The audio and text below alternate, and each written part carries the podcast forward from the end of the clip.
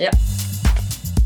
Super, vielen Dank. Dann, ähm, ja, vielen Dank, äh, Frau Mittag, dass Sie es geschafft haben in meinem Podcast. Willkommen ähm, im Podcast Discuss. Äh, Sie sind jetzt mittlerweile der fast 30. Gast in meinem Podcast und ähm, bin ich sehr froh, dass Sie es geschafft haben. Und wir möchten auch direkt über das Thema sprechen, was äh, Sie beschäftigt inhaltlich als Politikerin, was äh, auch einfach wichtig ist, was jetzt ähm, im wirklich Zusammenhang mit dem Klimawandel, mit äh, den aktuellen Krisen, die wir in Europa eben haben, mit der Ukraine-Krise, eine Nahrungsmittelkrise, eine Landwirtschaftskrise, die sich daraus auch entwickelt.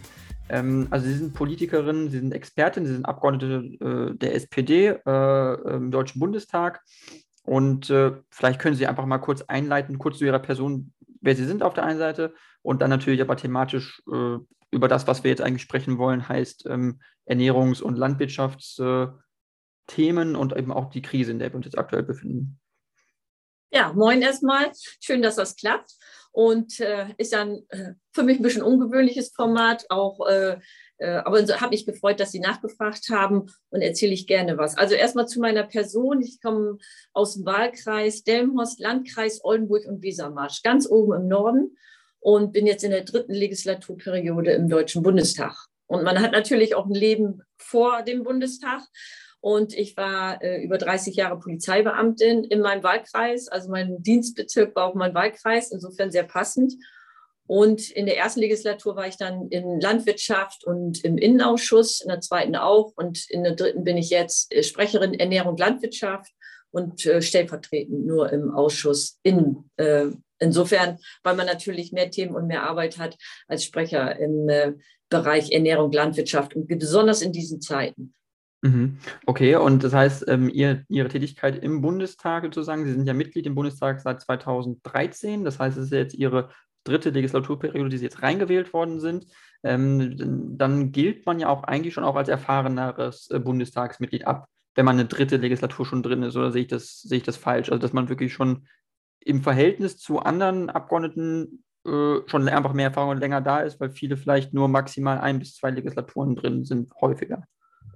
Ja, es ist schon sehr unterschiedlich, aber es gibt auch einige, die erheblich länger drin sind im Bundestag. Und äh, es ist natürlich ein Unterschied, wenn man anfängt, äh, erstmal äh, die ganze Systematik kennenzulernen. Ich habe vorher 20 Jahre lang Kommunalpolitik gemacht. Das war schon sehr hilfreich weil eigentlich, also alle, die Kommunalpolitik machen, kann man so sich vorstellen, Bundestag ist ähnlich, nur XXXL, also ungleich größer, aber die Systematik, wie man in Ausschüssen arbeitet, wie man Themen erarbeitet, wie man versucht, Themen zu forcieren, das ist eigentlich ähnlich. Also insofern war das sozusagen als äh, Voraussetzung und Vorbildung schon eine ganz gute Sache. Okay, alles klar.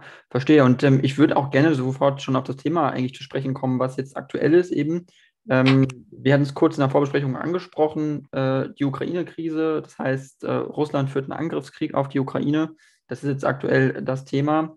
Ähm, Russland und die Ukraine sind äh, die, mit die größten Lieferanten äh, der Welt, was ähm, wirklich Agrarprodukte angeht, was ähm, äh, Getreide angeht, was, was Weizen angeht.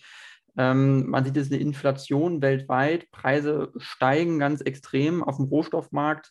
Ähm, also für Sie als Politikerin, die auch wirklich inhaltliche Schwerpunkte in diesem Bereich hat, äh, wie sehr sorgt Sie das eigentlich, dieser Umstand, dass es jetzt äh, durch diesen Krieg so zu extremen Preisschwankungen kommt und auch einer, auch einer Angebotsverknappung eigentlich im, auf diesem äh, Agrarmarkt?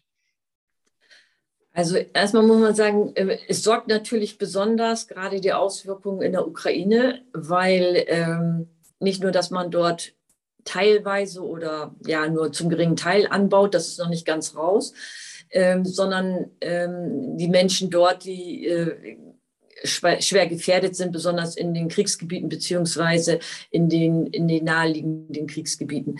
Äh, erstmal, dass man so nah so einen Krieg hat, hätte man gar nicht gedacht und äh, da müssen wir uns auch umstellen. Das Zweite ist natürlich, äh, erstmal ganz massiv unterstützen und äh, dass wir äh, sehrartig abhängig sind. Das hat nicht nur äh, der Getreidebereich ist, hat das deutlich gemacht, sondern das war vorher auch schon im Bereich äh, zum Beispiel Automobilität, wenn Chips fehlen aus, aus China oder wenn in anderen Bereichen äh, Einzelteile fehlen äh, und man sich einfach auf so eine Lieferkette verlassen hat, äh, keine Lagerhaltung oder kaum Lagerhaltung hat und sagt, wie abhängig man in der Produktion ist in ganz Deutschland und Europa. Das geht ja Deutschland nicht alleine so. Und ähm, Russland, Ukraine äh, haben bestimmte äh, ähm, Lebensmittel, aber auch Futtermittel. Das ist einmal, wie gesagt, Weizen, aber auch Sonnenblumenöl äh, beziehungsweise Kerne und noch ein, zwei weitere ähm, äh, Ernährungsmittel. Aber ähm, wir haben in Europa keine äh, keinen Mangel, sondern wir haben massiv erhöhte Preise, genauso wie im Spritbereich, genauso wie in anderen Bereichen auch. Düngemittel, aber das ging schon 2020 los. Und man muss auch ehrlich sagen, im Krieg, äh, da gibt es auch Kriegsgewinnler, gerade auch bei Preisen, die sich äh, gegenseitig sozusagen hochschaukeln. Was, wenn sozusagen eine Verknappung da ist, dann steigen automatisch die Preise. Und ähm, das Problem dürfte in der nächsten Ernte sein. Also wenn jetzt bei Russland, Ukraine in den Bereichen nicht aussehen können, ähm, im nächsten äh, in der nächsten sozusagen Erntesaison dürfte es weniger werden. Und davon sind besonders betroffen dann in Afrika teilweise die Länder, die schon seit drei und vier Jahren unter einer massiven Dürre leiden und gar nichts anbauen konnten. Und dann steigen natürlich die Preise äh, bei der Welthungerhilfe, um eben Weizen auf dem Markt einzukaufen und dorthin zu bringen, damit die Menschen nicht verhungern. Und das hatten wir aber auch schon letzten Sommer. Ähm, dann hatte allerdings auch Teile der Länder, die eigentlich in die Welthungerhilfe einzahlen, die haben teilweise, nämlich damals auch die USA mit Herrn Trump, hat seine Beiträge nicht gezahlt. Und äh, dann haben die nur noch die halben Rationen gekriegt. Also es ist eine Frage des Preises und zurzeit nicht zwingend der Verfügbarkeit, aber die Preise schnellen durch diesen Krieg massiv hoch. Aber wie gesagt, auch in anderen Bereichen. Und ähm, derzeit wird ja wieder geerntet. Die Lagerbestände sind ja da. Auch, wir merken das natürlich bei uns, wenn wir dann in einigen Lebensmittelläden bestimmt leere Regale haben, dann sagen wir sich, Mensch, wir kriegen kein Sonnenblumenöl, aber äh, der Bereich Sonnenblumenöl, das ist vielleicht sieben Prozent in Deutschland, aber Rapsöl ist über 50 Prozent, ist es genauso wertig. Also da wird auch mit Angst gearbeitet. Viele Menschen kaufen dann aus Sorge, kann ich auch verstehen, ist aber nicht notwendig. Äh, dann gibt es viele, die kaufen und äh, wollen spenden damit. Und äh, teilweise werden auch von den großen Einzelhandelsketten dann palettenweise bestimmte Lebensmittel, die gebraucht werden. Und dann werden wir dann äh, beim Ministerium Ernährung Landwirtschaft, die sich sozusagen kurzschließen, auch mit dem in, äh, Minister, entsprechenden Ministerium in der Ukraine. Was wird wann vor Ort, wo eigentlich genau gebraucht? Und dann wird zielgerichtet geliefert, zusammen mit den NGOs. Und dann kann es schon mal sein, dass das eine oder die eine oder andere Palettenlieferung nicht an die äh, Supermärkte geht, sondern die gehen dann direkt in die Ukraine. Und dann muss man im Geschäft mal was anderes nehmen. Ich meine, Auswahl ist ja immer noch da. Wir mhm. leiden ja kein Hunger und keine Not. Da sind teilweise die Preise gehen hoch, aber das hat auch was damit zu tun, wenn bestimmte Teile von Lebensmitteln, von der Ernährung auch teurer geworden sind. Also wenn man äh, Fertigprodukte hat, wo bestimmte Bereiche auch sich verteuert haben. Und natürlich die Herstellung. Ne? Also wenn Gas teurer geworden ist und Strom, dann ist natürlich auch in der Verarbeitung der Lebensmittel, da geht der Preis hoch, weil Gas und Strom teurer geworden ist. Und äh, so setzt sich so eine Kette fort. Und es ist immer die Frage, muss das eigentlich sein, dass es so teuer wird? Aber äh, sind wirklich die Energie Preise, wir haben ja noch gar keine Einschränkung. Warum gehen denn tatsächlich die Energiepreise hoch? Aber gerade auch im Bereich Benzin, Diesel wird das jetzt von der Kartell, vom Kartellamt auch überprüft, ob das überhaupt so gerechtfertigt ist. Okay, ähm, Sie haben nur gerade den äh, angesprochenen Kriegsgewinnler, also das heißt äh, hm. Länder oder auch vielleicht äh, Unternehmen, die äh, auch von diesem Krieg profitieren. Also dass zum Beispiel gezielt Preise erhöht werden, obwohl vielleicht äh, die Nachfrage oder das Angebot äh, gar nicht wirklich schrumpft, wie sie jetzt sagt. Es gibt ein Überangebot auf dem Markt, das heißt, äh, auf dem Landwirtschaftsmarkt wird produziert, produziert, produziert ähm, und das Angebot ist höher als die Nachfrage, ähm, obwohl die Krise in der Ukraine da ist. Ähm, die Preise explodieren aber vielleicht viel, viel stärker als das Verhältnis oder dass es in keinem Verhältnis steht zu dem, was eigentlich sich das Angebot verknappt sozusagen. Es wird gar nicht so viel weniger. Ja. Das heißt, Sie sagen, es gibt bewusst Unternehmen eigentlich, die äh, einfach nur mehr Geld verdienen wollen und jetzt sagen, deswegen ähm, nehmen wir für Rohöl oder für gewisse Weizensorten 20, 30 Prozent mehr. wenn es der Markt hergibt, dann passiert das schon. Und das hatten wir in den vergangenen Jahren auch immer wieder. Das ganz Einfache äh, ist ja, wo man sich über Jahre schon darüber aufgeregt hat, wieso wird denn vor dem Urlaub einmal das Benzin teurer? Ja, ist klar, der Rohölmarkt hat sich dann massiv bewegt. Nein, weil man weiß, die müssen tanken, weil sie fahren. Also diese, das waren aber immer nur kleinere Ausschläge. Aber ähm, bei diesen Märkten, das wird wie gesagt überprüft und da vertraue ich auch auf die Kartellbehörde, ob das tatsächlich den einem Mangel geschuldet ist oder ob sozusagen die Preisabsprachen so ist, man kann sozusagen mehr auf dem Markt gewinnen. Und das ist in anderen Bereichen auch.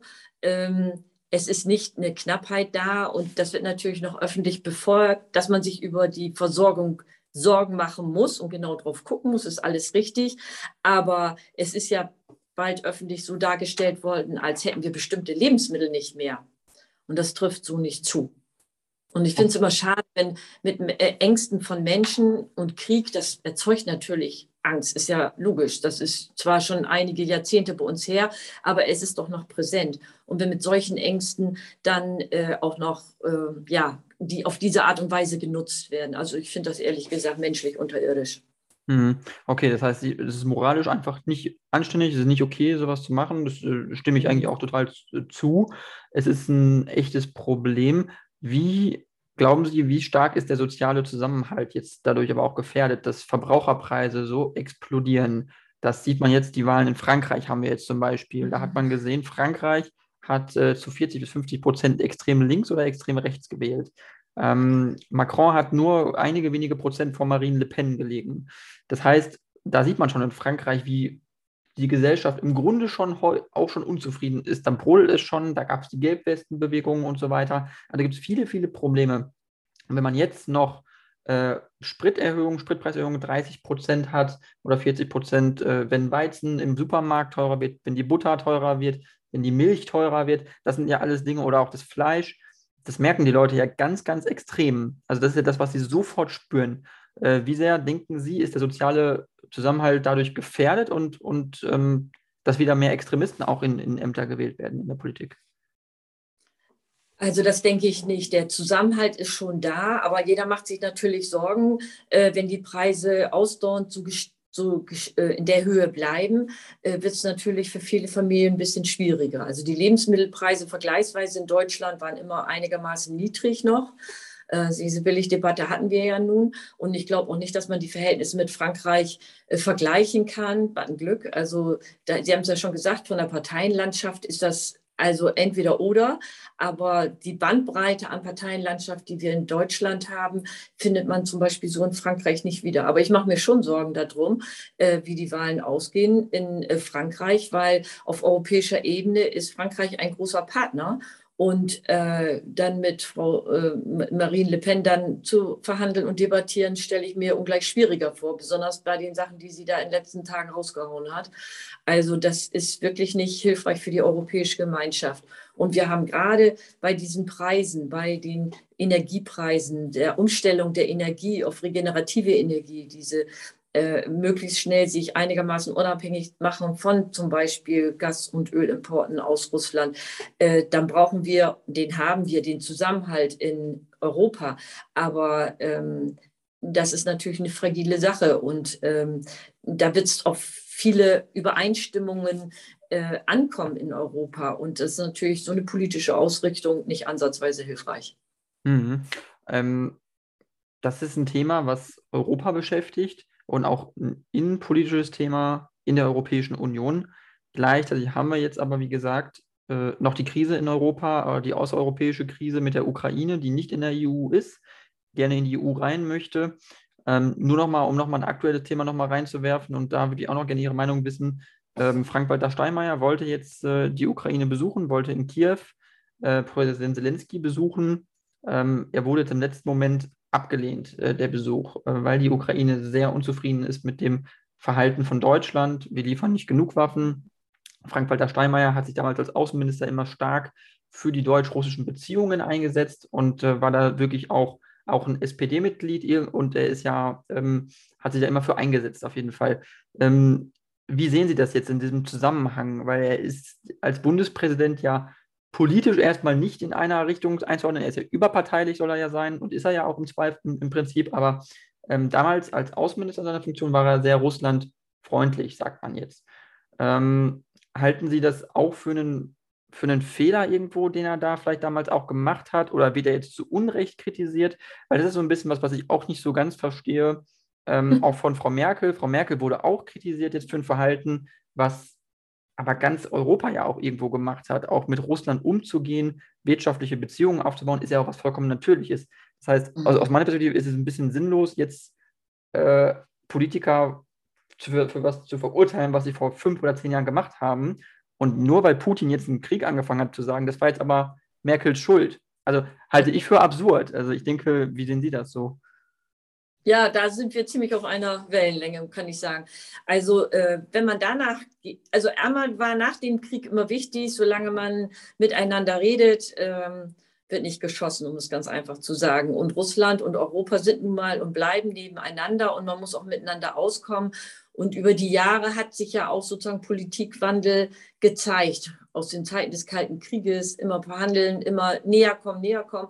Und viele sind und ziemlich alle sind äh, egal was Sie jetzt noch großartig rumerzählen, davon ausgegangen, wenn man vertraglich äh, und sich immer austauscht.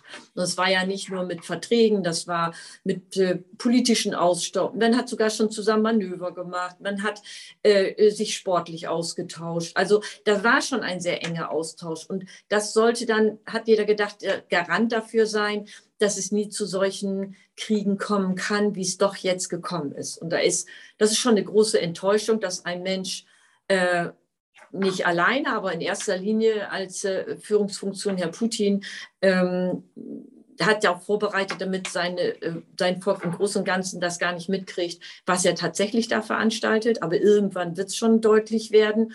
Und ähm, man hat nicht gedacht, dass es so lange tatsächlich schon vorbereitet wurde und dass er diesen Krieg führt ohne Rücksicht auf Verluste. Auch eigene Verluste, egal wie viele eigene Soldaten umkommen. Und äh, dass sowas in, äh, in Europa, in Anlehnung an Europa noch so möglich ist, ähm, das konnte man sich nicht vorstellen. Also derartig angelogen zu werden. Und wenn man davon aus, das, was ja jetzt nun gesagt worden ist, warum Frank-Walter Steinmeier da nicht ähm, hinfahren darf, bei allen, äh, bei allen schwierigen Zuständen und verlorenen Nerven, gerade wenn man einen Krieg führt. Das kann ich alles verstehen. Und auch wenn der Botschafter oder äh, andere sehr massiv einfordern, was an Waffen kommen muss, was kann ich alles nachvollziehen. Die sind in einer außergewöhnlichen Lage, einen Krieg zu führen und so in Anführungsstrichen kurz vom Untergang zu sehen, äh, zu sein, äh, dann darf man, da muss man auch ein bisschen Nachsicht üben. Aber das war einfach unterirdisch. Also da muss man schon mal gucken, nein, ähm, äh, hat sich sogar dafür entschuldigt. Er ist auch enttäuscht worden davon. Hätte man nicht gedacht, dass äh, Putin einen derartigen Angriffskrieg führt. Und ähm, wenn man jetzt berechnet, wer denn vor Jahr und Tag immer gute Beziehungen versucht hat zu halten oder tatsächlich gehabt hat, von allen, die in den Regierungen ganz Europa sind, dann dürften aber mehrere da nicht hinfahren. Ne? Also das sind ja noch andere Länder auch gewesen, wo man immer versucht hat, durch Verträge, geschäftliche Beziehungen, sportliche, kulturellen Austausch mit allen drum und dran, versuchen, einen Draht zu haben. Und dann dürfte die Liste aber ziemlich schnell länger werden, wer denn alles nicht hinfährt. Und das zeigt so eine besondere Befindlichkeit zu Deutschland. Die Erwartungshaltung auch an Deutschland ist besonders groß. Das war vorher auch schon. Und ähm, ich war in der Parlamentariergesellschaft Deutschland-Ukraine. Also insofern gab es auch äh, vorher schon mal einen Austausch. Und äh, das kann ich sehr viel entschuldigen und auch nachvollziehen, alles gut. Aber das äh, wäre jetzt völlig unnötig gewesen. Und dann zu sagen, der äh, Frank-Walter Steinmeier ist in dieser Situation, wo er wirklich darum bemüht ist, für Deutschland auch sozusagen den Austausch aufrechtzuerhalten, beziehungsweise spricht er dafür, dass auch Ukraine in, mit allen Möglichkeiten unterstützt wird und dann ihn als einzigen auszuladen sozusagen und die anderen sollen hinkommen. Also das war daneben. Also, und das äh, da, also das, äh, da äh, denke ich mal auch, also da müssen die zurückrudern, das funktioniert so nicht. Hm, okay, äh, gutes Argument. Ich, ich, sehe es im Prinzip auch genauso wie Sie. Ähm, glauben Sie, dass das Zelensky alleine entschieden hat?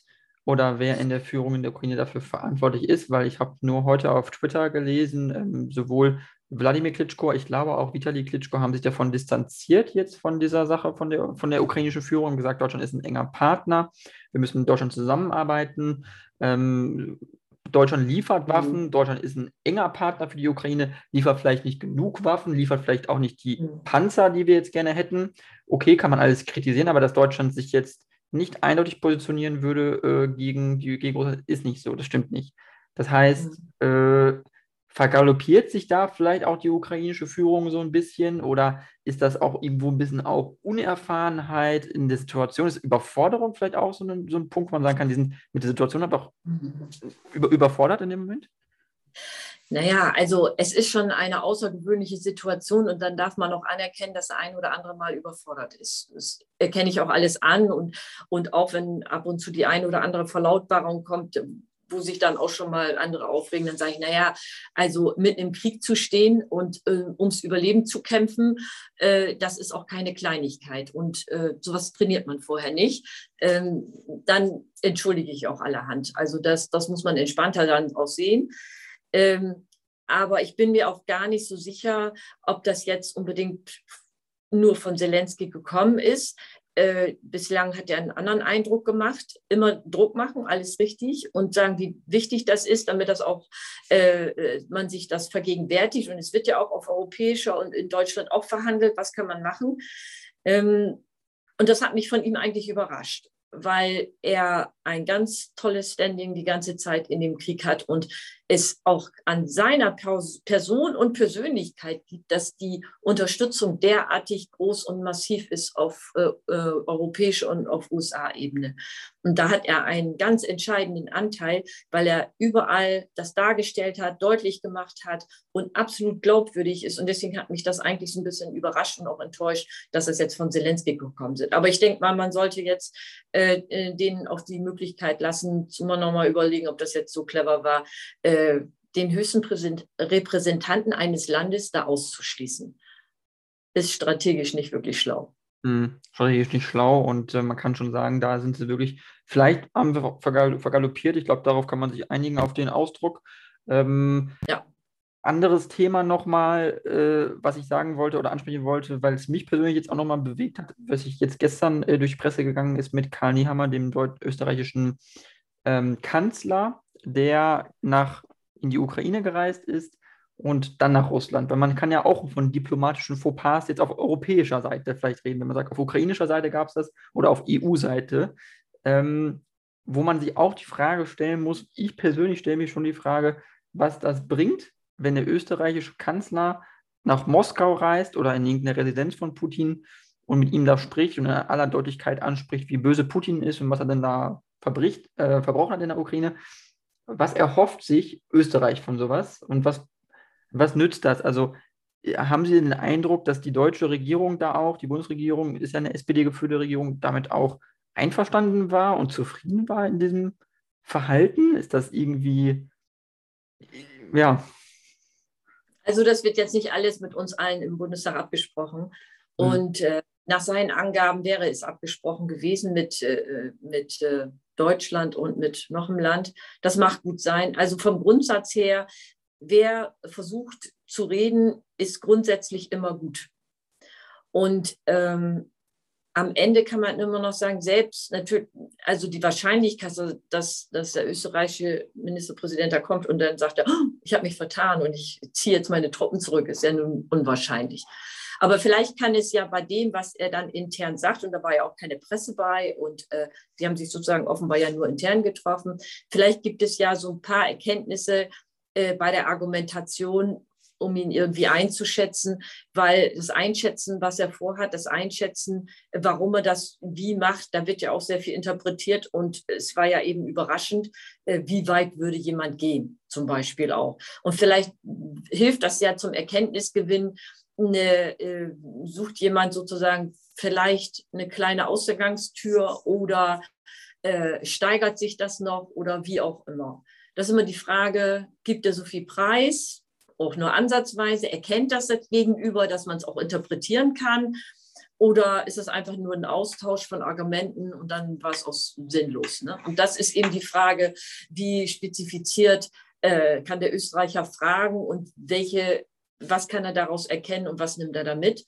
Und wie viel hat äh, Putin auch preisgegeben? Vielleicht war es auch ein Anlass, dass er dann auch bestimmte Signale setzt, ja, oder eben auch nicht. Und das also es, es äh, kann nie schaden, auch wenn es natürlich ein bisschen überraschend ist. Wieso fährt er dahin? Ja. Und ähm, Österreich hat auch immer gute Beziehungen zu Russland gehabt. So, mhm. und er war auch vorher in der Ukraine und dann nach Russland. Also insofern ähm, ähm, ist es schon merkwürdig. Ich habe mich auch gewundert. Aber äh, wenn es noch nur ansatzweise am Erkenntnisgewinn hilft, dann ist das auch in Ordnung. Okay. Ähm, das ist ein gutes Argument, was Sie bringen. Ähm, dem würde ich auch soweit zustimmen. Ähm, ich frage mich nur ein bisschen jetzt nach dem, was Putin verbrochen hat in der Ukraine. Ähm, also es sind auf der einen Seite russische Soldaten gestorben, 10, 15, vielleicht sogar 20.000, die Zahlen variieren. Ähm, es sind mehrere tausend Zivilisten schon gestorben. Es sind auch schon hunderte Zivilisten auch gezielt von russischen Soldaten angegriffen worden, durch Artillerie beschossen worden. Ähm, wir haben Massaker in Butscha, wir haben einen Bahnhof im Osten der Ukraine, der gezielt durch Artillerie beschossen worden ist. Also Putin hat gezielt Zivilisten umgebracht in der Ukraine. Und ich kann mir nicht vorstellen, auf welcher Bühne ein deutscher Kanzler noch äh, mit so einem Präsidenten auftreten sollte oder kann. Der österreichische, österreichische Kanzler ist aber nach Russland gefahren, auch wenn es nicht öffentlich war. Aber mhm. ich kann mir nicht vorstellen, dass so ein Mann, der so etwas tut, wie der noch mit westlichen Regierungschefs öffentlich auftreten kann. Also ich kann es mir nicht vorstellen. Ich weiß nicht, ob Sie sich das vorstellen können. Können Sie sich überhaupt noch eine Zukunft vorstellen mit diesem Präsidenten? Auch wie, wie soll da noch eine Art von Kooperation stattfinden? Also ich, ich, es ist mir, mir ist es nicht mehr verständlich, aber erkläre ich, wie man das machen kann als Politiker. Genau, das ist das Problem äh, wie soll man eigentlich mit so einem Menschen noch Verträge, ist ja völlig unglaubwürdig. Man muss ja immer einen Plan B und C noch dabei haben. Er ist ja absolut nicht mehr glaubwürdig. Und äh, hinsichtlich der äh, Kriegsverbrechen, äh, da wird ja schon ermittelt, die Spuren werden gesichert und äh, die Tatorte auch.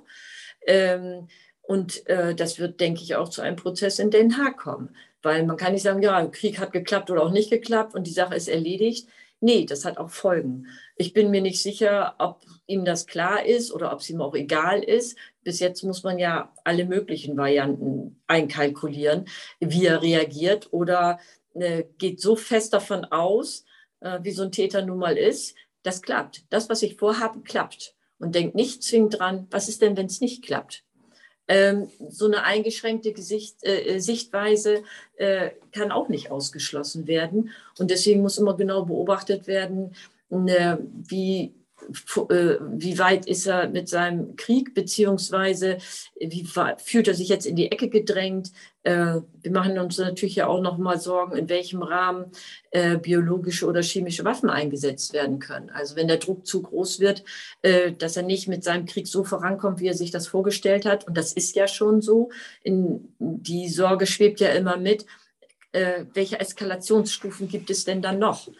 Und äh, natürlich werden die Kriegsverbrechen äh, auch äh, dokumentiert und auch nachgewiesen. Und ähm, auch in anderen Ländern ähm, gibt es, äh, zu anderen äh, Diktatoren gibt es ja Verfahren, die äh, tauchen ja natürlich auf gar keiner Konferenz mehr auf. Und ich könnte mir auch nicht vorstellen, wie er auf irgendeiner Konferenz noch auftauchen sollte und hatte dann aber in Den Haag sozusagen noch ein äh, Verfahren an der Hacken äh, wegen Verbrechen gegen die Menschlichkeit. Also insofern ist da der Ausgang völlig offen. Und äh, es stellt sich einfach die Frage, wie gegenwärtig sind ihm eigentlich die Folgen? Oder ist in so einer Blase drin, dass die Zukunft überhaupt nicht zählt, sondern sagt, ich äh, äh, bin darauf nicht angewiesen? Oder ich gehe noch davon aus, dass äh, ich den Krieg so durchziehe, wie ich mir das vorstelle. Und dann müssen die mit mir umgehen. Oder es ist völlig unklar. Also da machen sich ja ganz viele Gedanken drüber, in welche Gedankenrichtung geht das bei ihm eigentlich? Mhm. Und das ist dann entscheidend, wie dann der Krieg fortgeführt wird von Putin und seinen Militärs. Oh, definitiv, das ist auch ein Punkt, der dazu zählt, wo man es noch nicht genau weiß.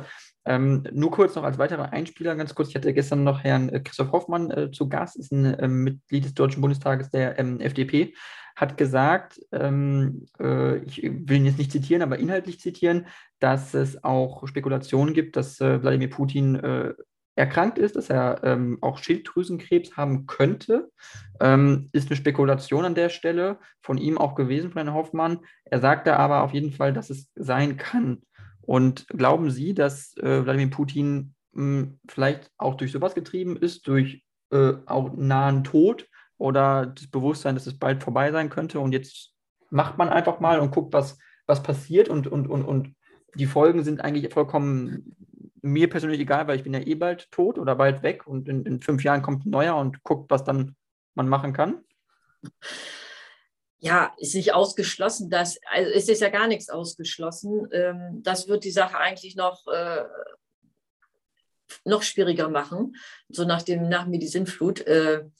Äh, ähm, da wird viel eininterpretiert. Also ich weiß nicht, in welchem Rahmen man überhaupt Erkenntnisse haben kann und wir werden Leubel tun, das in irgendeiner Weise auch zu zeigen. Das ist, äh, wir haben ja auch ein ganz anderes Empfinden in Russland, wie ein Präsident äh, sozusagen stark sein muss. Also mal ehrlich, welcher Präsident sitzt, äh, sitzt im nackten Oberkörper auf dem Tiger und lässt sich fotografieren und ist der Held? Spätestens da fällt einem doch schon nichts mehr zu ein. Also mir fiel da nichts mehr zu ein. Und äh, er sagt, wer sich so darstellen muss seinem Volk gegenüber, um auf diese Art und Weise Kraft und äh, Respekt zu erzeugen, äh, das ist schon eine andere Denke. Und ähm, ja, okay, vielleicht ist das da so üblich. Ich finde es ein bisschen komisch. Ähm, aber das zeigt dann auch, wichtig ist, sie nach innen zu produzieren. Und auf gar keinen Fall wird das irgendwie öffentlich werden, ob du wirklich krank ist oder nicht. Ähm, das wäre dann vielleicht auch nochmal so in Anführungsstrichen als Trost, ach, es liegt auch daran. Ich befürchte eher, er ist so. Und das ist noch erschreckender. Okay, er ist menschlich einfach jemand, der dem es egal ist und der, der in dem Sinne skrupellos ist ähm, dem die Menschen auch egal sind und der auch, und das war auch das, was nochmal gestern angesprochen wurde, kurz nur noch Zitat, weil Hitler damals, äh, als er das Sudetenland überfallen hat, hat er auch gesagt, äh, oder beziehungsweise Teile Tschechiens überfallen hat, hat er gesagt, ähm, es gibt einen Genozid an Sudetendeutschen und dass die Deutschen dort in Gefahr sind. Genau das gleiche Narrativ verwendet ja jetzt Putin, wo er sagt, es würde ein Genozid an Russen in der Ostukraine durch Ukrainer stattfinden, was nicht stimmt, was nicht bewiesen ist, wo es keine Beweise gibt, dass Russen abgeschlachtet werden in diesem Land. Weder, da, weder das, noch dass ein Nazi-Regime in der Ukraine am Werk ist. Also es sind die absurdesten Lügen und äh, Unwahrheiten, die er ähm, auf einmal äh, rausfordern, aber auch so unglaubwürdig, weil es innerhalb von so kurzer Zeit auch in seiner öffentlichen Kommunikation sich verändert hat, weil ich nicht das Gefühl hatte, dass er vor einem Jahr noch so über die Ukraine, also ich habe es nicht wahrgenommen, ich habe ihn jetzt auch nicht so analysiert, aber dass er zwei Monate oder, oder, oder, oder zwei Wochen vor dem Einmarsch sagt, das ist ein Nazi-Regime und das sind alles schlecht da und die töten die Russen da. Und da marschiert er ein. Ich halte das für äh, total vorgeschoben, total ähm, ähm, Lügen, voller Lügen und ähm, aber auch als jemand, der sich um die Wahrheit nicht schert und dem es vollkommen egal ist, was andere Leute von ihm denken. So, den Eindruck habe ich einfach nur. Für ihn ist wichtig, was die Russen von ihm denken. Und äh, man hat das wohl auch unterschätzt, wie lange diese Art von Kommunikation vorbereitet worden ist, über Jahre. Also wenn man aufgeklärte Leute hat und dann sagt einer sowas, dann sagt er, ey, was hast du denn getrunken? Ne? Aber ähm, das ist offensichtlich, und das ist wirklich unterschätzt worden, über Jahre aufgebaut worden, dass diese Art der Kommunikation auch wirkt und auch geglaubt wird, kaum zu glauben. Man denkt ja immer, das kann doch nicht angehen, das kann man doch nicht glauben. Doch, das ist Zelensky, äh, Nazi-Regime, der ist selber Jude und äh, was ist das denn für eine Logik? Aber das kommt gar nicht an. Und man hört es auch immer wieder von Ukrainern, die Verwandte, die ganz, ganz nahe Verwandte auch in Russland haben, die auch gestern hatte ich nochmal einen Bericht über Estland äh, äh, ge, äh, gehört, ähm, die sagen dann, Mensch, äh, wir werden angegriffen von Russen, die bringen die Leute um. Und dann sagen die Eltern den Kindern, das stimmt überhaupt gar nicht. Und endlich werden die äh, sozusagen, äh, wird gegen die Nazis vorgegangen. Innerhalb der Familie, das ist so über die Jahre offensichtlich eingesickert, diese andere Sichtweise, dass das erstens, das, was er jetzt erzählt, geglaubt wird und zweitens, sie ihm mehr glauben als den eigenen Kindern und Anverwandten, die sagen, wir werden hier bombardiert, die Russen bringen die und die und die um. Ja, das kann gar nicht angehen, das sind bestimmt verkleidete Ukrainer. Und das ist umso erschreckend. Das ist wirklich, das hat man unterschätzt. Das ist wirklich über Jahre peu à peu vorbereitet worden. Das ist also nicht eine Sache so, ich bin jetzt sauer und jetzt wird die Taktik geändert, sondern das war ein lang anhaltender Prozess, offenbar. Und ich hätte den auch nicht so gesehen. Und das macht die Sache eigentlich noch schrecklicher, weil er schon über Jahre alle angelogen hat hinsichtlich der westlichen Kontakte. Er wusste eigentlich genau, was er vorbringt, auch wie die Verträge mit Nord Stream 2 geschlossen wurden, die wurden gebaut, aber er hatte schon die ganze Zeit was anderes vor als das, was er gesagt hat. Also er hat im Prinzip die äh, äh, Europäer und auch USA, also allen, die mit Kontakt hatten, komplett über Jahre angelogen. Hat er wahrscheinlich anders gesehen, äh, nach dem Motto, ich weiß, was für euch gut ist und ihr seid viel zu schwach. Da ist ja das Thema Stärke. Äh, äh, und äh, warum macht das? Weil es kann. Und weil das die Auffassung ist, wie sozusagen ein russisches Reich auszusehen hat. Und die 90er Jahre, Ende 80er, 90er Jahre waren wohl wirklich ein Schlag ins Kontor, so nach dem Motto, die Länder, die gucken nach Freiheit, die westlich orientiert wollen nicht mehr sozusagen unter äh, Machteinfluss von Russland stehen, die sich da alle abgekoppelt haben. Und das haben die offensichtlich eher, und ist es nicht ja ganz alleine, die Militärs so überhaupt nicht verwunden. Und ähm, da wurde dann offensichtlich langfristig ein Plan entworfen, wie man so peu à peu, deswegen ist die Sorge, dass das mit der Ukraine damit nicht abgeschlossen ist, deswegen macht sich auch Moldawien so viel Sorgen. Nachvollziehbarerweise bei dem Vorgehen kann man sich auch nicht sicher sein. Mhm. Okay, also es kann sein, dass es noch weitergeht, dass andere Staaten folgen werden. Es ist äh, erschreckend ähm, und schlimm in der Zeit, äh, in der wir aktuell leben. Wir wollen nur hoffen, dass es besser wird. Ähm, ja, äh, wie gesagt, es war wirklich eine spannende Unterhaltung. Ähm, ich danke Ihnen wirklich sehr, äh, Frau Mittag, dass Sie Zeit gefunden haben. Ähm, wir hatten jetzt leider nicht Zeit, noch über die anderen Themen zu sprechen, die vielleicht genauso wichtig sind. Äh, aber vielleicht wollen Sie noch kurz äh, zum Abschluss, wenn Sie noch möchten, was sagen über sich oder einen kommenden Wahlkampf oder die SPD. Ich weiß nicht. Jetzt haben Sie Zeit. Also Wahlkampf haben wir hinter uns gebracht. Und äh, vielleicht noch das, was wir jetzt, äh, auch wenn wir jetzt die ganze Zeit über den Krieg, äh, der ja ganz außerordentlich ist und der uns sozusagen das politische Leben bei uns natürlich auch ganz, ganz stark beeinflusst.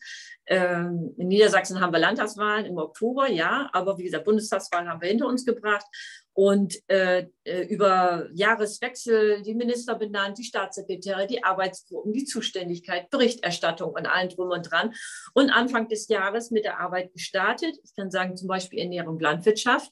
Dann äh, kam alles dazu zum Ukraine-Krieg. Wir haben auch immer noch eine Pandemie, nämlich Corona, kaum zu glauben. ist Es immer noch da, auch wenn es nicht andauernd in der Presse steht. Dann äh, verhandeln wir gerade den Haushalt für dieses Jahr, weil letztes Jahr konnte der nicht abgeschlossen werden. Äh, es muss ja auch alles Mögliche finanziert werden. Und dann kommt natürlich die Umsetzung des Klimaschutzpaketes dazu. Und auch gerade im Bereich Ernährung. Äh, wie ernähren wir uns? Wie gehen wir mit äh, weggeworfener Ernährung um? Wie kann man das reduzieren in Haushalt, im Einzelhandel, aber auch eben in Landwirtschaft um? Wie ähm, fördern wir eiweißhaltiges Ackerbau, wie können wir Moore schützen. Wir bauen die ganze Tierhaltung um. Da müssen wir ein riesiges Gesetzes- und Verordnungspaket dieses Jahr entwerfen. Wie halten wir denn eigentlich unsere Nutztier, äh, Rinder und äh, Schweine und Geflügel? Und wie äh, können wir das so hinkriegen, dass die gut gehalten werden und die Landwirte dafür anständige Preise kriegen und die Menschen auch wissen, was äh, bekomme ich eigentlich dafür. Also es soll gelabelt werden und nicht nur das Kotelett sozusagen in der Kühltruhe, sondern auch alles, was verarbeitet ist. Also die Eier in der Nudel und, äh, und äh, die Milch im Käse, aber auch Systemgastronomie, das gelabelt wird, wo kommt das Fleisch her, beziehungsweise wie wurde das Tier gehalten in unterschiedlichen Stufen. Da muss das Baurecht, das Emissionsrecht angepasst werden. Also es ist ein Riesenpaket. Das fällt alles nicht, natürlich nicht so aus, weil es dominant ist natürlich so ein Krieg, aber auch mehrere Sachen hat man natürlich im Rahmen dieses Krieges, was wir zu Anfang schon gesagt haben, wie gehen wir eine, mit Nahrungsmitteln um, äh, wie können wir sozusagen die Länder, die von besonders betroffen sind, äh, auch äh, finanziell unterstützen, dass die, wenn es Probleme gibt, und die wird es geben, besonders in Afrika mit der Weizenversorgung, weil es sieht immer noch nicht nach Regen dort aus. Und teilweise sind auch noch Kriege beziehungsweise ähm, äh, islamistische Gruppierungen unterwegs. Frau Baerbock ist in Mali, im Niger, im Tschad. Äh, da, da sind auch die Wagner-Gruppen aus Russland, die versuchen da auch Einfluss zu nehmen, in Mali zum Beispiel. Ne, ich war da auch schon mal in Gao, in Bamako, weil auch äh, ich mich um Auslandseinsätze der Polizei gekümmert habe, die da Ausbildung gemacht haben, äh, als Mitglied des Innenausschusses ich war ja bei der Polizei, da steht einem das Thema natürlich ganz nahe.